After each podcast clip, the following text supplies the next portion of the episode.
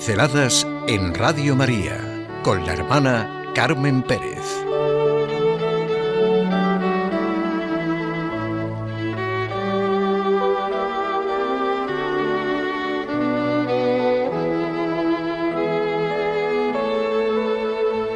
Los milagros ocurren en el corazón.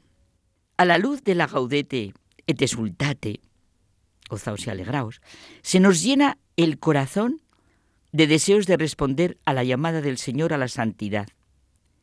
A la luz del Maestro, del corazón de Jesús, sentimos las bienaventuranzas que sólo podemos vivirlas si el Espíritu Santo nos invade con toda su potencia y nos libera de la debilidad, del egoísmo, de la comodidad y del orgullo.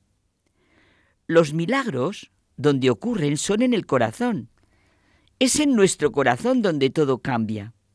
Y es nuestro corazón el que ve, el que pide, el que comprende. La frivolidad en nuestra vida consiste en pasar junto a la verdad y no verla. Pasar junto las cosas donde late el corazón y no sentirlas. Tenemos el alma miope, culpamos a la prensa, a los medios de los de lo que difunden, al ambiente, a las ideologías, pero nuestros juicios constantes sobre lo que nos ocurre o sobre lo que sucede no son para lanzar cohetes. Y las cosas buenas, los milagros, ocurren en el corazón, en la vida de las personas. Y de esto sí que hay experiencia. El corazón es símbolo de interioridad y de profundidad. Sus latidos marcan la intensidad de los sentimientos que exaltan a la persona. Del corazón es de donde sale lo bueno y lo malo. Nosotros, si no estamos secos, captamos las líneas donde late el corazón. Ante lo que sucede, nuestro corazón es el que puede sintonizar, se puede conmover. Cuando el corazón habla, no hay palabra que sobre. Hay expresiones muy gráficas no tiene corazón y con eso se explica su incapacidad, su inhumanidad. Cuenta Martín Descalzo que una niña de 11 años acudió a Lourdes desde su Sicilia natal, más por la voluntad de sus padres que por la propia, ya que la pequeña desconocía por completo la enfermedad que encadenaba su pierna y le impedía jugar.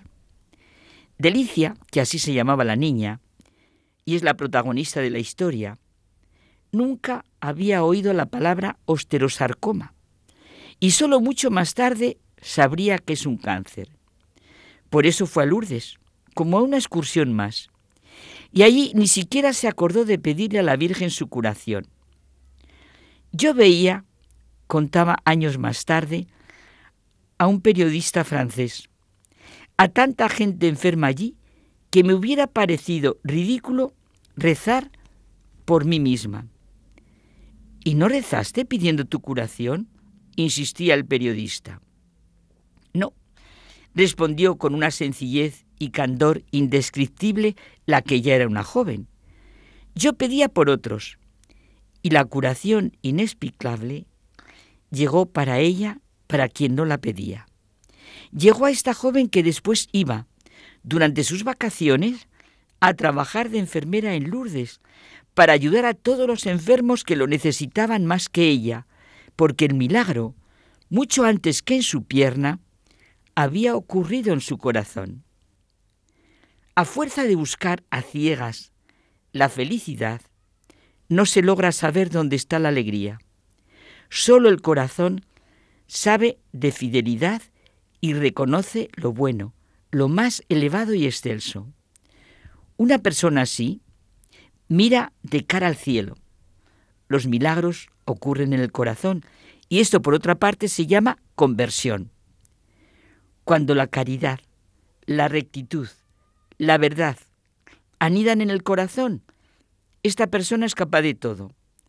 Nos tenemos que preguntar qué milagros han ocurrido en nuestro corazón, porque Dios habla al corazón. El corazón no es la sensibilidad, sino el hombre interior, el hombre profundo. El corazón es aquello de que habla San Agustín cuando dice, Nuestro corazón está inquieto hasta que descanse en ti. Y el corazón es también eso de que habla Pascal cuando evoca al Dios sensible al corazón, o cuando Pegui habla del pecador que está lejos del hogar, lejos del corazón. Nuestro problema esencial es sintonizar con ese hombre profundo, sintonizar con las experiencias fundamentales de nuestra vida. Es fácil mirar interiormente y saber que no soy yo quien decide lo que es bueno y lo que es malo. No me siento libre para disponer de las cosas a mi gusto y a mi arbitrio. Y cuando lo haga, si lo hago, sé que voy contra algo que en realidad, en el fondo de mí mismo, sigue imponiéndose. Y además es cuando me esclavizo y quedo a merced de cualquiera y de cualquier cosa.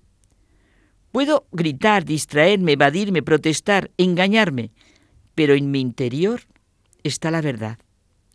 Nadie decreta lo que es verdad o mentira, bueno o malo, sino que la verdad y el bien se nos imponen y nos sentimos como obligados interiormente para lograr nuestro contento, nuestra paz y serenidad. De lo contrario, como dice Pascal, uno no sería solamente malo, sino también tonto.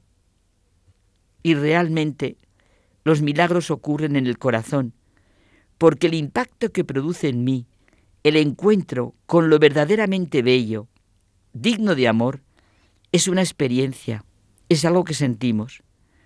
Cuando escuchamos una melodía maravillosa, admiramos un paisaje, escuchamos Radio María, que pasa a muchos, nos encontramos con una persona que merece la pena, vemos la dignidad y grandeza de la persona en su sufrimiento, hay algo en nosotros que queda como cambiado y como convertido. Nos pasa cuando venimos a Radio María que ya en el entrar se te cambia el corazón o se te pone alegre. Yo digo que hay personas, situaciones, como decía, hechos que despiertan lo mejor de nosotros mismos. A través de estas situaciones, de estos hechos, amamos y anhelamos a Dios. Y desde luego esto ocurre con la experiencia del auténtico amor. Cuando se ama verdaderamente, a través del ser al que se ama hay algo en mí que se despierta y va más allá de aquel a quien amo. Es el descubrimiento de la realidad, del amor con mayúscula, de la belleza y del bien. Los verdaderos milagros ocurren en el corazón. Él nos eligió para que fuéramos santos e irreprochables ante Él por el amor. Así empieza el Papa en el punto uno de su exhortación, alegraos y regocijaos.